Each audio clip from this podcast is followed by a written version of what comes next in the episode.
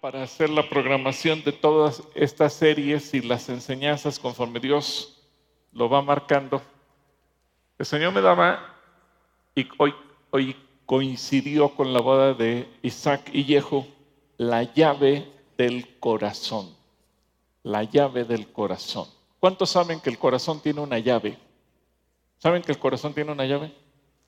Bueno, pues vamos a orar para que Dios nos hable. Padre, yo ruego que esta mañana tu Espíritu Santo sea con nosotros, que tú nos hables, que tú nos enseñes, que yo pueda ser un instrumento en tus manos para hablar de parte tuya y compartir solamente lo que está escrito en tu palabra. Gracias Señor, porque tú estás con nosotros y que tu Espíritu Santo nos permita tener entendimiento de la palabra y de esa misma manera la podamos aplicar en nuestras vidas. En el nombre de Cristo Jesús. Amén. Apocalipsis capítulo 3, versículo 20. Apocalipsis capítulo 3, versículo 20. Dice, mira, yo estoy, ¿en dónde está el Señor?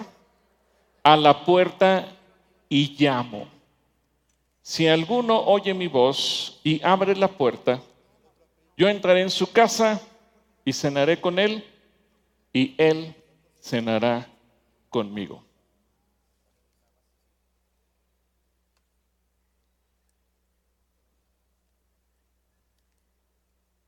Un hombre un día pintó un bonito cuadro y el día de la presentación al público asistieron autoridades de la ciudad, fotógrafos, periodistas, críticos de arte, porque se trataba de un, famoso y reconocido pintor.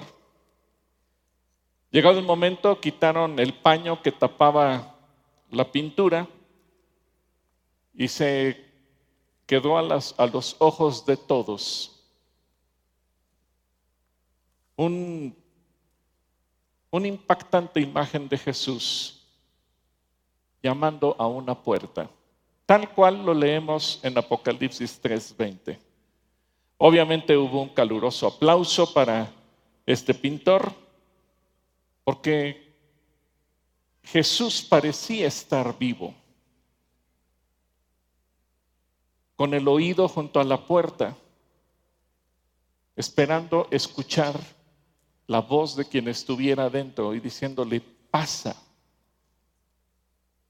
Pero de repente alguien hizo un comentario, hizo una observación dijo, ese cuadro tiene un error.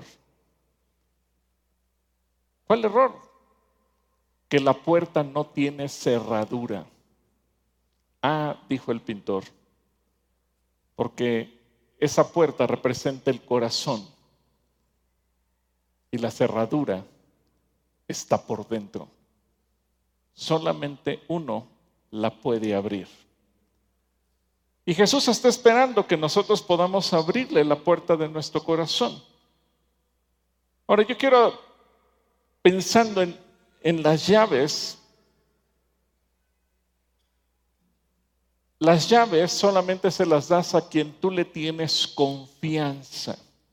Y yo te voy a pedir que en este momento tú pienses en una persona que no sea de tu familia directa, es decir, que no sea papá, mamá, hermanos, cónyuge, hijos, alguien que no sea de tu familia directa, a quien le entregarías las llaves de tu casa. Piensa, por lo menos en uno. A ver, ¿ya pensaron todos en uno? ¿Quién encontró por lo menos una persona a la que le darías las llaves de tu casa? Y sinceramente, ¿quién diría, pues yo no conozco a nadie que le daría las llaves de mi casa. A ver, levante la mano que diga, yo no se las daría a nadie. Sí, sí hay. ¿Por qué? Porque esto nos habla del nivel de intimidad, de confianza que tú debes de tener con una persona a la que le quieres entregar las llaves de tu casa. ¿A quién le darías tú las contraseñas de tu tarjeta de crédito? O de tu cuenta bancaria o de tu celular? Yo creo que son preguntas que nos llevan a pensar ¿Qué tan difícil es generar la confianza como para entregar las llaves que te abren un espacio? A lo mejor el espacio de tus finanzas, a lo mejor el espacio de la intimidad de tu familia, a lo mejor el espacio de la información que tienes en una computadora, a lo mejor el espacio de lo que tienes en tu celular. ¿A quién se lo darías? Hay gente que ni siquiera se lo da al cónyuge porque tiene miedo que descubra secretos. Pero cuando tú no tienes nada que esconder, pues que cada quien vea, no hay ningún problema. El punto central es a quién le abres, a quién le entregas las llaves para que pueda entrar. Y es verdad que en muchas ocasiones se presentan circunstancias externas, objetivas que nos oprimen y que tenemos que buscar cambiar a como de lugar. Pero hay otras ocasiones en que nos engañamos a nosotros mismos y estamos culpando a los demás. Culpamos a toda la gente que nos rodea.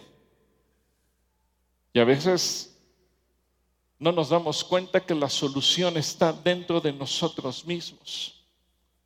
¿Por qué? Porque nuestro corazón muchas veces está prisionero de sus propios egoísmos, de sus propios miedos, de sus propios rencores, de, sus propios odios. Y no nos damos cuenta que el único que puede tener la llave para abrir la puerta del corazón al perdón que Jesucristo nos trae somos nosotros. Y mientras dejemos a Jesús afuera, mientras dejemos el perdón afuera, mientras dejemos la reconciliación afuera, vamos a sufrir. Pero el problema lo tenemos dentro de nosotros mismos. Y Jesús viene a transformarnos. Él quiere confrontarnos muchas veces con la dureza de nuestro propio corazón. Él quiere que nosotros alcancemos una libertad y Él quiere que nosotros podamos caminar cada día más en su perfecta voluntad.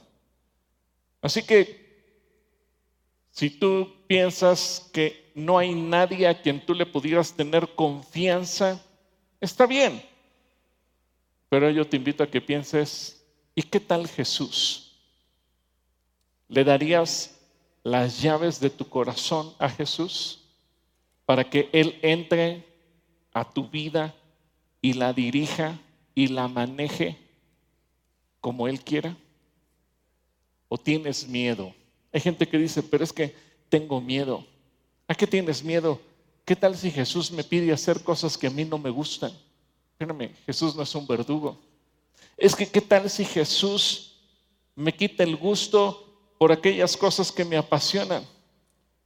Dios es tan bueno que, que te hizo con gustos, con deseos, con talentos, con habilidades. Él no te va a quitar nada. Evidentemente que te va a alejar del pecado, sí. Él quiere que disfrutes la vida. Las llaves, históricamente, se le entregaban a algún mayordomo, a un siervo de confianza, a quien el amo escogía para que se ocupara de los asuntos de la familia. Ahora, fíjate cuánto te ama a ti Dios, cuánto nos ama a cada uno de nosotros que nos escoge como mayordomos y nos entrega las llaves. La semana pasada hablábamos de las llaves. ¿Se acuerdan cuáles llaves hablábamos? ¿Las llaves de qué? Del reino. ¿Y a quién le ha dado el Señor las llaves del reino? ¿A quién? A cada uno de nosotros. Dile a la persona que tienes a tu lado, las llaves del reino son para ti. Ahora Jesús dice, a ti te entrego las llaves del reino, tú dame las llaves de tu corazón. Yo te entrego las llaves de mi reino, tú dame las llaves de tu corazón. Es un trueque interesante. ¿Quién ofrece más a quién? ¿Dios a nosotros o nosotros a Él? Evidentemente que Dios a nosotros. Él nos ofrece todo. ¿Qué le podemos ofrecer nosotros a Dios? Absolutamente nada.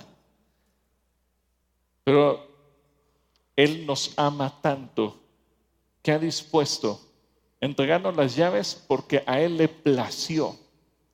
Pero ahora Él espera que nosotros voluntariamente le entreguemos las llaves de nuestra vida, las llaves de nuestro corazón. Él sin conocernos, o mejor dicho, conociéndonos demasiado bien y sabiendo cómo somos y habiéndonos perdonado de todos nuestros pecados y de todas nuestras inmundicias, aunque no hayamos tenido una relación tan estrecha con Él, decidió entregarnos las llaves del reino.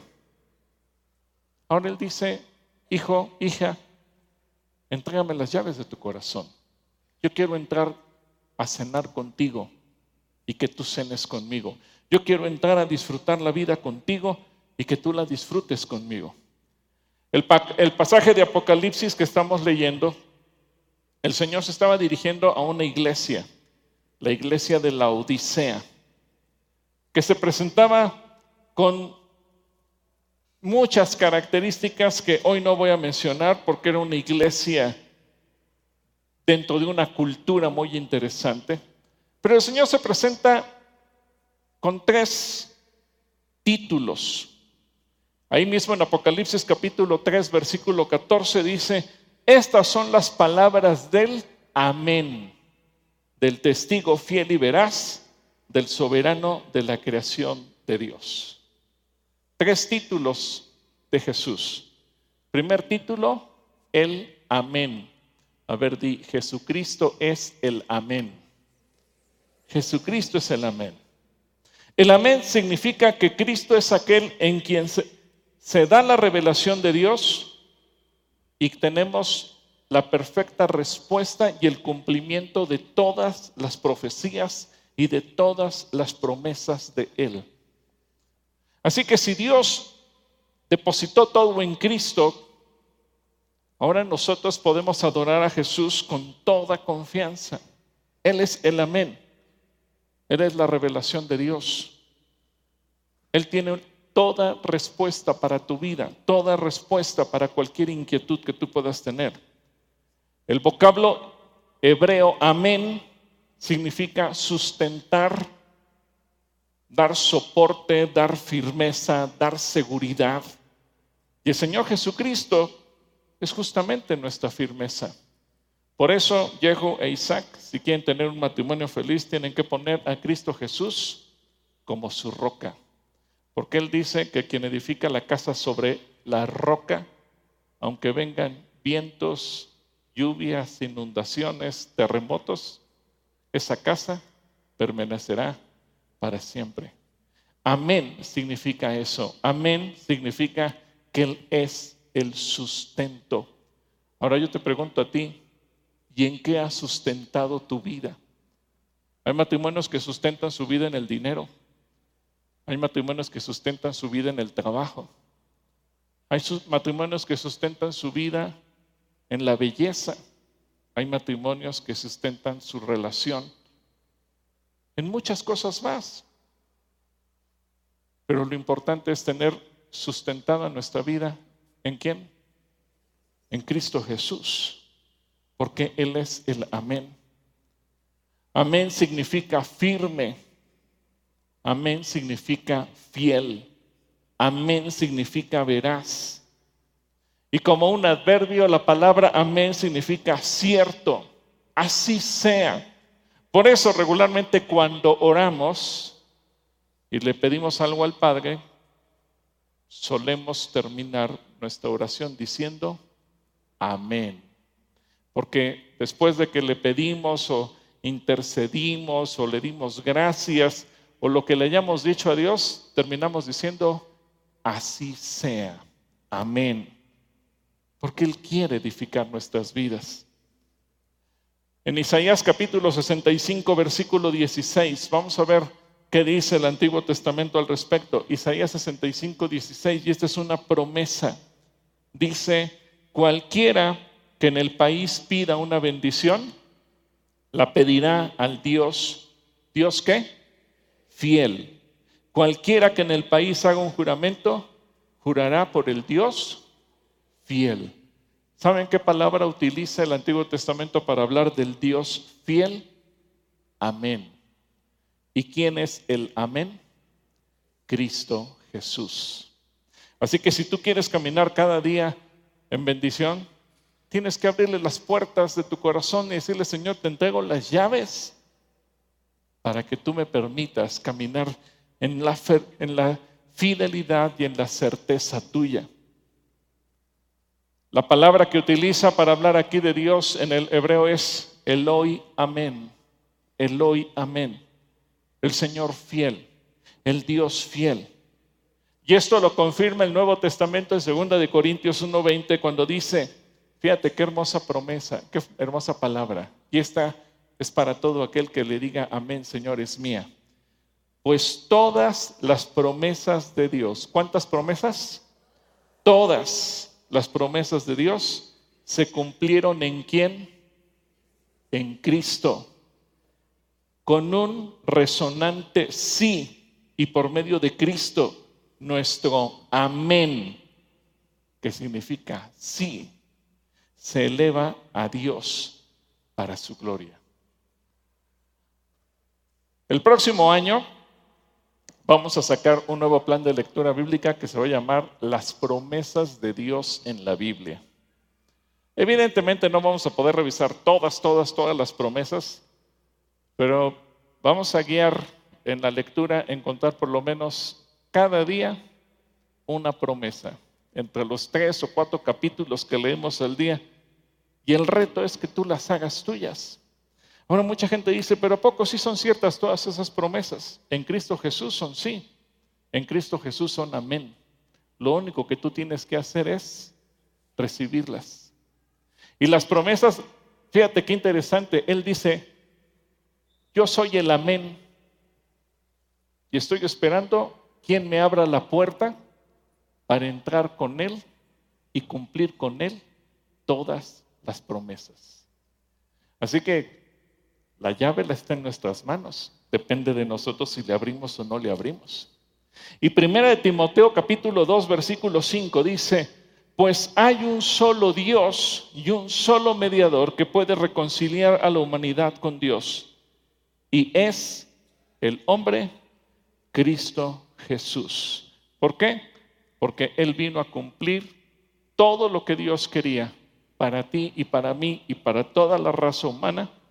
Y en la persona de Jesús podemos decir, amén, Señor, cúmplela y haga, hazla fiel en mi vida. El segundo título que utiliza aquí en Apocalipsis 3:14 es el testigo fiel y veraz. Y tiene un matiz muy especial, un énfasis.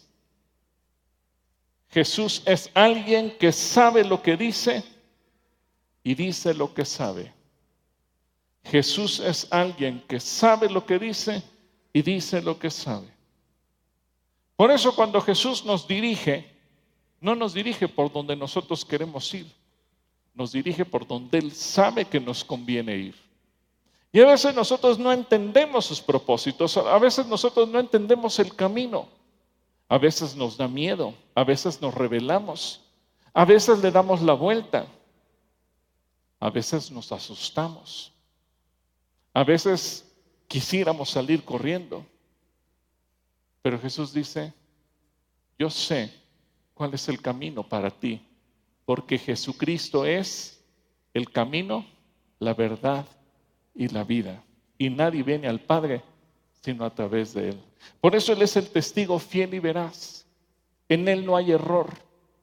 En ocasiones nosotros nos equivocamos y decimos, pues es que oré y sentí en mi corazón y luego resulta que eso que sentimos del corazón estaba equivocado y decimos, pues se me hace que Dios cambió de opinión. No, no, Dios no cambia de opinión. Él es veraz, Él es fiel. Y por eso si tú le abres tu corazón, si tú le entregas la llave de tu corazón, puedes tener una garantía. Jesús nunca se equivoca. Dile a la persona que tienes a tu lado, Jesús nunca se equivoca. Y eso te garantiza que cuando tú le depositas tu vida a Él, cuando tú le abres la puerta de tu corazón, cuando tú le entregas las llaves de tu corazón a Él, Él nunca se va a equivocar. Así que no hay ese perdón, dijo el Señor, me equivoqué. No, Dios no se equivoca. Todo lo que Dios te dice es cierto. Y en tercer lugar, el principio de la creación. Jesús es el principio de la creación. Cristo es aquel por medio de quien Dios creó todas las cosas. Uno de los temas que vamos a ver a lo largo de esta serie es la llave de la ciencia. A mí me llama la atención que Dios hace cinco mil años dijo que la naturaleza tenía leyes, que la tierra tiene leyes, que el universo tiene leyes. Apenas por ahí del año 1600 y fracción, el ser humano descubrió, gracias a Isaac Newton, que la naturaleza tiene leyes. Es increíble cómo todo lo que Dios dice, el ser humano lo va corroborando, el ser humano lo va descubriendo, el ser humano lo va afirmando. Nunca, lo vuelvo a decir, la ciencia, ni la arqueología, ni la historia han podido negar algo que está escrito en la Biblia. Al contrario, todo el tiempo la ciencia, la arqueología y la historia están afirmando lo que Dios dice. Qué increíble. Bueno, porque dice Jesús, yo soy el principio de la creación de Dios. Así que bajo este eh, escenario en el que Jesús nos enseña quién es Él, llegamos al versículo 20 donde dice, mira, ya estoy a la puerta y llamo. Si alguno oye mi voz y abre la puerta, yo entraré en su casa y cenaré con él y él cenará conmigo. Así que Jesús está en la puerta de tu vida. Y este versículo comienza con un mira, pon atención, presta atención a lo que te estoy diciendo, estoy llamando a tu puerta. Es como si Jesús nos pidiera hospedaje, ¿me dejas entrar a vivir contigo. Si Jesús viniera en este momento a la tierra, ¿cuántos lo invitarían a su casa a comer? A ver, el Evangelio nos dice que algunos personajes lo invitaron, se acuerdan Simón y hubo muchos otros. Ah, Jesús tenía tres amigos, Lázaro, Marta y María, que continuamente lo invitaban. Ahora Jesús no te está invitando, no te está pidiendo que lo invites a comer te está pidiendo que Él pueda entrar a vivir dentro de ti, que pueda entrar a tu corazón.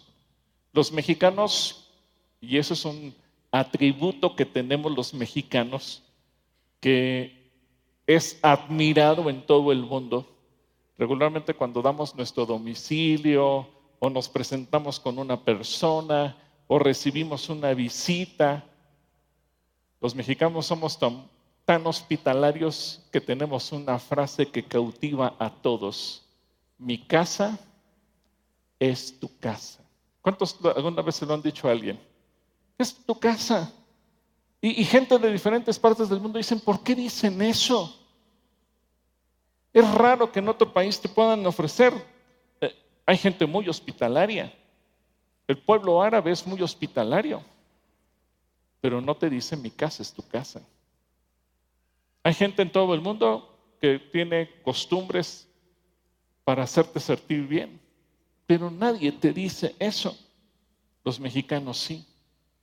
Ahora, la pregunta, si tu corazón es tu casa donde se albergan tus emociones, tus sentimientos, tus anhelos, tus sueños, tus ilusiones, y por qué no decirle también tus miedos, tus frustraciones.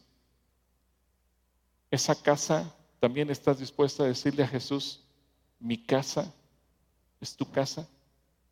Señor Jesús, ven y entra. Porque esa puerta del corazón nos denota que hay algo dentro de nosotros. Jesús dice que del corazón salen, ¿qué cosa sale del corazón? Pues los malos pensamientos y las malas palabras y las malas acciones y todo lo malo. Pero Jesús dice, a pesar de eso, yo te amo tanto que quiero entrar a limpiar tu corazón y quiero vivir dentro de ti. Él quiere vivir contigo y lo quiere hacer desde dentro de ti. Solo que tu corazón tiene una puerta y esa puerta tiene una llave y tú tienes esa llave. Y Jesús va a entrar a tu vida solamente si tú le permites entrar. Fíjate qué extraordinario que Jesús no entra a la fuerza. Él no rompe la puerta. Él no utilizó los servicios de un cerrajero. Él no hizo nada fuera de lugar, no entró por la ventana, no hizo una perforación en una pared, sino que de una manera amable le dice, yo estoy a la puerta y llamo. Si alguien escucha mi voz, como si Jesús dijera, ¿habrá alguien en esta casa que quiere entrar en comunión conmigo? ¿Habrá alguna persona? Si pensáramos como iglesia, si pensáramos como congregación, ¿habrá alguien que quiera tener intimidad conmigo? La gente vive tan distraída con tantas cosas, en medio de tantos afanes, persiguiendo tantos sueños e ilusiones, como dice Eclesiastés, a veces como persiguiendo al viento. Y Jesús dice, no persigas al viento, mejor déjame entrar a tu vida y déjame darle sentido a tu vida. Así que Jesús llama a la puerta de cada individuo. Y Jesús toca para ver si hay alguien que esté dispuesto a oírle e invitarle a entrar con él. Ahora es muy interesante la figura de una puerta en el corazón, porque el corazón hay que guardarlo y no a cualquiera le puedes dar las llaves para abrir la puerta de tu corazón.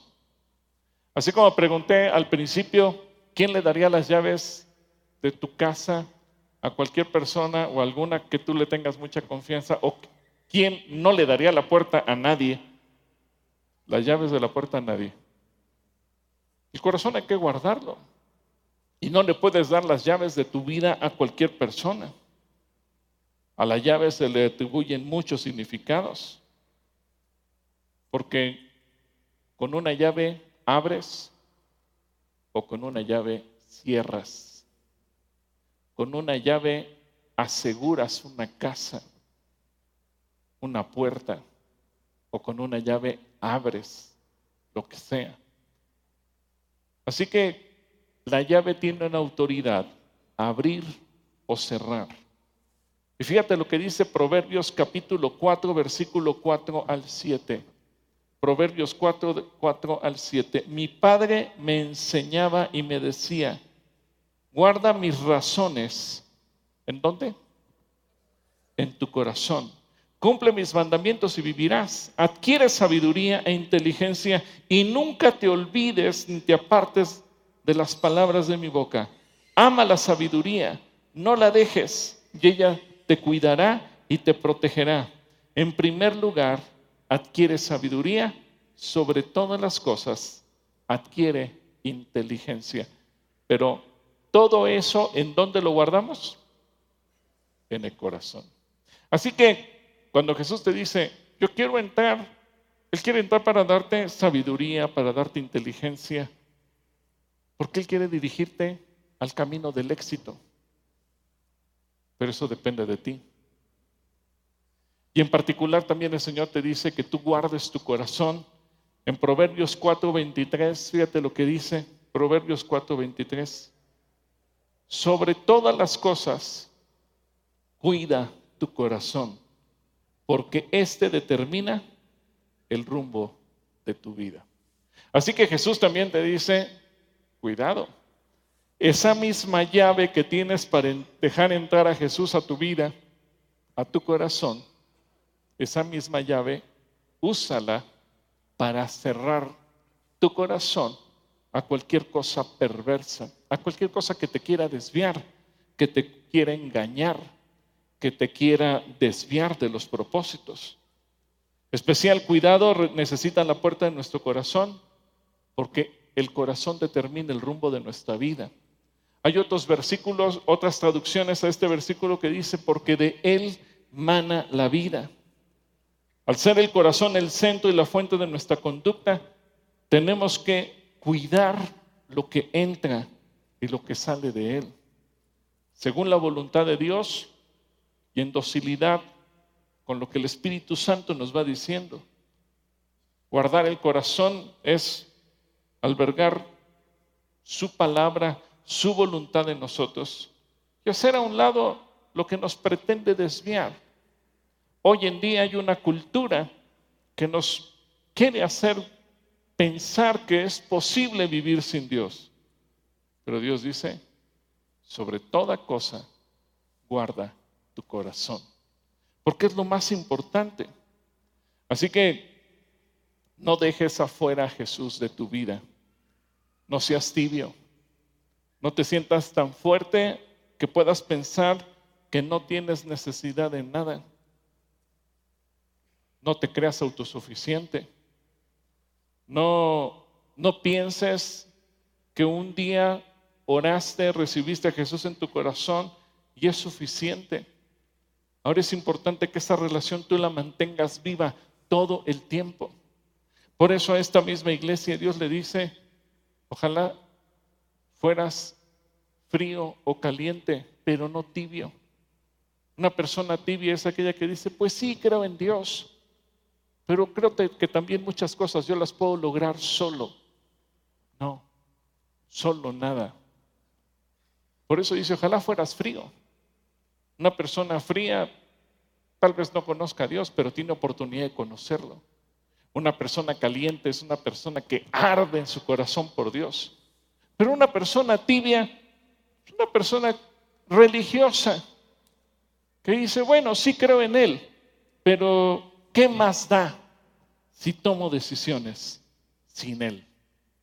Por eso Jesús te dice, estoy a la puerta y llamo. ¿Quieres que yo entre contigo? Qué increíble es que Cristo pueda ser impedido de entrar en la vida de la gente, la gente por la que Él murió y la gente por la que Él resucitó. Pero qué hermoso es ver a Jesús parado afuera de nuestra puerta, diciéndonos, ¿me dejas entrar para estar contigo? ¿Y qué pasaría si le dijéramos, Señor, no quiero que entres? Él te va a respetar. Pero el rumbo de tu vida puede ser determinado de manera errónea. Y Dios te ama tanto que aunque tú no lo dejes entrar, Él seguirá tocando hasta que tú reacciones. ¿Por qué? Porque a Él le interesa tu eternidad. Las llaves simbolizan el poder porque se las entregamos a quienes le tenemos confianza. Una llave es algo muy pequeño en comparación con lo que puede abrir. Así que una llave puede representar el poder y la exclusividad. La pregunta es, ¿estás dispuesto a entregarle el poder y la exclusividad de tu vida a Jesús? Jesús ya te entregó las llaves de su reino. Él tiene confianza en ti. Pero la pregunta, ¿y tú estás dispuesto a entregarle la llave de tu reino, de tu corazón, de tu vida, de tu mente, de tus pensamientos, de tus acciones y de todo lo que se alberga en tu corazón a Jesús? Por ver, Proverbios 23, 26. Proverbios 23, 26 dice, oh hijo mío, dame tu corazón que tus ojos se deleiten en seguir mis caminos. ¿Qué te está pidiendo Jesús? ¿Qué te está pidiendo Jesús? Tu corazón. Pero la única persona que tiene la llave eres tú. Y para Jehu e Isaac, la llave del corazón es el pacto que hoy han hecho, porque ustedes hoy se han entregado su vida el uno al otro han dejado padre y madre para unirse y, llevar a cabo una vida. Y esto va para todos los matrimonios que estamos aquí presentes. Ustedes un día se fijaron el uno en el otro. Isaac, tú te fijaste en Yehu y Yehu, tú te fijaste en Isaac. Isaac, un día le propusiste a Yehu que fuera tu novia y que se casara contigo. Y tú, Yehu, un día lo aceptaste. Y en ese momento, en cierto sentido, cada quien decidió abrir su corazón el uno del otro. Durante el pacto tú dijiste, Isaac, tú serás la única mujer en mi vida. Y así es en el matrimonio. Porque así como le abrimos la puerta al corazón a Jesús y se la cerramos a todo lo demás, en nuestro matrimonio le abrimos la puerta al cónyuge y se la cerramos a todos los demás. Los hombres a todas las demás mujeres, las mujeres a todos los demás hombres. Efesios 5:30 dice, porque somos miembros de su cuerpo, de su carne y de sus huesos. Por eso el hombre dejará a su padre y a su madre y se unirá a su mujer y los dos serán un solo ser. Grande es este misterio. Pero yo digo esto respecto de Cristo y de la iglesia. Así que conscientemente el hecho de ser carne de la carne, hueso de los huesos, nos enseña qué tan importante es cuidar el corazón el uno del otro. Isaac, tú tienes la llave del corazón de Yehu, Yehu, tú tienes la llave del corazón de Isaac. Así que un día decidimos abrirle el corazón a la persona con la que decidimos compartir toda nuestra vida, toda nuestra existencia, el resto de nuestra vida hasta que Dios nos llame a su presencia. Y de esa manera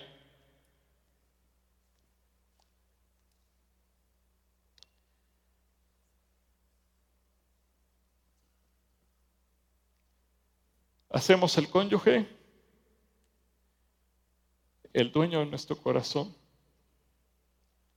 Así que, Isaac, tú eres el dueño del corazón de Yehu, tú eres la dueña del corazón de Isaac. Con más razón, un matrimonio cuando camina en Cristo, si Cristo está en el corazón de cada uno de nosotros y ponemos ese fundamento, podemos caminar todos los días de nuestra vida, sabiendo que Él está con nosotros. Termino con lo que dice Cantares 5.2. Cantares es una oda, un poema, un canto al amor en la pareja. Y dice, en medio de mis sueños, mi corazón despertó y alcancé a oír una voz. Era la voz de mi amado, que estaba en dónde? ¿A qué le suena eso? Apocalipsis 3:20. ¿Quién está a la puerta? Nuestro amado, Jesús. Amada mía, mi preciosa palomita, déjame pasar. Tengo la cabeza bañada en rocío, me corre por el cabello la lluvia de la noche. Una analogía de lo que es la relación entre Cristo y la iglesia y lo que es el matrimonio. Ustedes lo han hecho hoy con un pacto. Yo quisiera concluir esta tarde orando por aquellos que tal vez nunca antes en su vida le habían abierto su corazón a Jesús. Pero también quisiera orar por aquellos que tal vez en un acto de sinceridad puedan decir, Señor, pues creo que yo caí en tibieza. Y a lo mejor hace muchos años yo decidí que tú ibas a ser mi Señor, pero pasó la, la vida y de repente me entibié, se apagó el fuego y me quedé me quedé tibio. ¿Por qué no cierras tus ojos? Cierra tus ojos. Padre, yo quiero orar porque tú hagas una obra especial esta tarde, cada persona. Jesús, es increíble pensar que tú estés afuera de la puerta de cada uno de nosotros, tocándonos y diciéndonos, si alguien oye mi voz y me abre, entraré a él y cenaré con él y él conmigo. Es increíble pensar que tú estés suplicándonos entrar a nuestras vidas. Cuando tú lo diste todo por nosotros, cuando tú estuviste dispuesto a morir por nosotros, cuando no te importó ser humillado, juzgado, sentenciado, golpeado, azotado, crucificado. Nada de eso te importó, porque nos amas tanto y que aún así, habiendo hecho todo, todavía con toda humildad, bondad y caballerosidad nos digas, estoy esperando afuera de tu puerta que tú me abras tu corazón. Señor, yo sé que hay personas que tal vez hoy tomarán esta decisión de abrir la puerta de su corazón a ti. Y que esto sea para salvación y para vida eterna. Así que si tú estás aquí y tú nunca le habías abierto las puertas de tu corazón a Jesús, yo te voy a invitar a que tú te pongas de pie y le digas, Señor Jesús, yo quiero, yo quiero que tú entres a mi vida, yo quiero que tú me transformes. Jesús murió por ti y por mí porque ninguno de nosotros, ningún ser humano en la historia de la humanidad, ningún ser humano éramos capaces de alcanzar la salvación y la vida eterna. La Biblia dice que después de la vida sigue la muerte. Una sola vez morimos y después de la muerte viene el juicio. Y ahí se determina el rumbo de nuestra eternidad, el cielo o el infierno.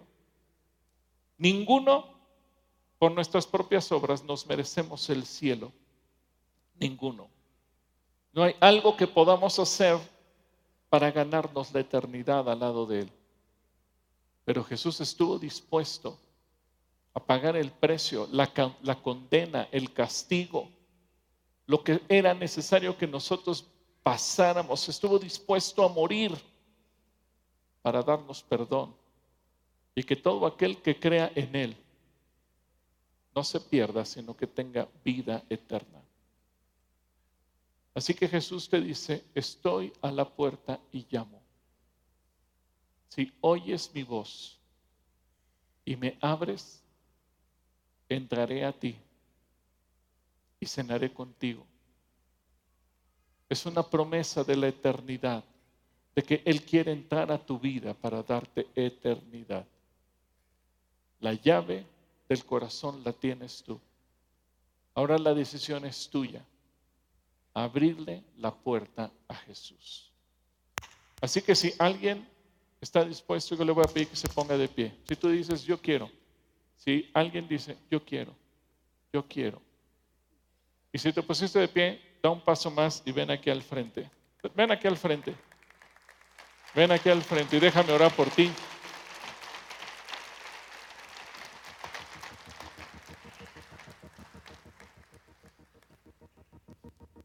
Gloria a Dios, porque siempre hay personas que dicen, yo quiero tener ese encuentro con Jesús. Y si estás en la parte alta, pide permiso, baja, toma tus cosas y ven aquí adelante para que podamos también orar contigo. Vengan, vengan, no tengan miedo, no tengan pena. No les vamos a pedir que hagan nada extraño. La mayor parte de los que estamos aquí alguna vez lo hicimos. ¿Cuál es tu nombre? Jacinta. Dios te bendiga, Jacinta. Concepción, Dios te bendiga. Francisco, Dios te bendiga. Edgar, Dios te bendiga. ¿Tu nombre? Carmen, Dios te bendiga. Ven, pues gloria a Dios. Aquí tenemos a un joven. ¿Cuál es tu nombre? Israel. Yair, Yair. ¿Viene contigo? Ok, Dios te bendiga. ¿Tu nombre es? Diana. Diana, aquí tenemos a más personas. ¿Cuál es tu nombre? ¿Tu nombre? Margarita. Dios te bendiga, Margarita. Muy bien. Si hay más personas que deciden bajar y tomar esta decisión, Porque Cristo Jesús vino a dar su vida por todos nosotros. ¿Qué hicimos para merecerlo? Absolutamente nada. Pero Él decidió entregarlo todo. ¿Cuál es tu nombre? Joel, Dios te bendiga, Joel. ¿Se va a pasar con él?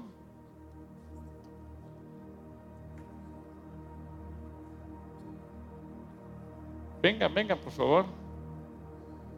Quédate aquí, Joel.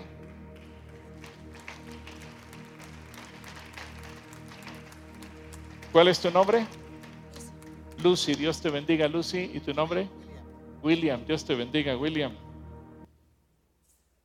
Qué hermoso saber que Dios siempre tiene algo para cada uno. ¿Tu nombre? María, Dios te bendiga, María. De acá tenemos otro joven. ¿Tu nombre? Jorge. Jorge, Dios te bendiga, Jorge. Quédate aquí, Jorge, quédate aquí.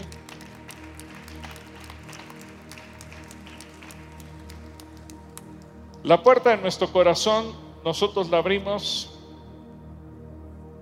así como una llave que le damos varias vueltas. Primero, tengo que reconocer quién soy. Así que tenemos que reconocer que somos pecadores. Jesús vino a morir por nuestros pecados. Y a veces llegamos a pensar, pero yo no soy tan mala persona. Que se lo digan a los que están en los reclusorios, a la gente que hace cosas malas. Pero como la Biblia dice, no hay quien haya hecho lo bueno, ni siquiera uno. Lo primero que tenemos que hacer es decir, Señor, reconozco que soy un pecador. Segundo, pedirle perdón. Tercero, creer que Jesús, con su muerte y su resurrección, pagó el precio de mis pecados, de mis iniquidades y de todas las cosas malas que yo he hecho para darme vida eterna. Y finalmente, creer que Jesús vino a darnos esa vida eterna. Pero eso lo hacemos, dice la Biblia, con el corazón lo creemos, pero con la boca lo confesamos. Así que yo les voy a dar una oración muy sencilla para que lo declaremos. Pueden usar mis propias palabras o pueden usar palabras propias. Si Jesús murió públicamente por nosotros, nosotros públicamente reconocemos que Él es nuestro Señor. A Él no le dio pena. Él lo hizo por amor a nosotros. Así que ahora nosotros, por amor a Él, también lo reconocemos. Cierren sus ojos para que no se distraigan y simplemente yo les invito a que le digan, Señor Jesús, quiero darte gracias porque pusiste tus ojos en mí y siendo yo un pecador, tuviste misericordia de este siervo tuyo. Gracias porque tomaste mi lugar en la cruz y estuviste dispuesto a padecer, a ser juzgado, condenado, azotado, escupido, humillado, crucificado por amor a mí. Gracias Señor Jesús porque eso me muestra que me amas, aunque yo ni siquiera te conocía, ni siquiera te amaba, pero hoy me queda claro que tú has estado tocando a mi puerta. Yo te abro la puerta de mi corazón y te invito, Señor Jesús, ven a mi vida. Cena conmigo. Gobierna mi vida que a partir de hoy todo mi ser, toda mi vida dependan de ti. Quiero aprender a conocerte, a relacionarme contigo, a tener comunicación contigo. Quiero aprender a amarte. Gracias, Señor Jesús. Declaro con mis labios y lo creo en mi corazón que tú eres el Señor, que tú eres el Cristo, que tú eres el Hijo de Dios y que tú has venido a darme vida eterna. Gracias, Señor Jesucristo. Amén. ¿Por qué no oramos todos por ellos? Señor, bendice a cada uno de estos hijos tuyos. Permite que ellos puedan también cada día conocerte, cada día relacionarse más profundamente contigo. Yo los bendigo, Señor, y oro para que ellos puedan caminar de tu mano todos los días, en el nombre de Jesús. Quédense hace un momento, no se mueva nadie. Porque quiero orar por todas aquellas personas que reconocen haber caído en tibieza. Sí, a lo mejor eres cristiano de muchos años, pero con una vida tibia. Mira, yo tengo mis ojos cerrados. Si tú lo reconoces, dile, Señor, no quiero ser un tibio. Quiero que el fuego de tu espíritu tome mi vida. Y si tú eres esa persona, ponte de pie. Y solamente dile, Señor Jesús, aquí estoy. Renuncio a ser tibio. No soy frío porque ya te conozco. Pero quiero que el fuego, ese fuego de tu espíritu se apropie de mi corazón, de mi ser entero. Y que yo pueda ser una explosión para ti que donde quiera que yo vaya, el dulce amor de Cristo puede ir conmigo. No quiero ser un religioso, quiero ser un hijo tuyo, sincero, tomado de tu mano, obediente a ti. Perdóname, Señor, si en medio del, de la fatiga, del cansancio, del desánimo, me enfrié y ahora estoy en una condición de tibieza. Pero yo no quiero ser tibio. Yo quiero, como decía Jeremías, que haya en mi interior un fuego que consume y que no se puede apagar. Que la gente cuando me vea te pueda ver a ti. Así que Señor, aquí está mi vida. En el nombre de Jesús. Ahora ponte de pie y exalta a quien es el Rey de Reyes y Señor de Señores. Y ustedes que están aquí al frente conmigo van a ser saludados de parte del Centro Cristiano. Una persona se va a acercar con ustedes. Ponte de pie, ponte de pie. Y juntos vamos a alabar al fiel, al testigo fiel y verdadero, al amén, al Señor Jesucristo. Bendícelo.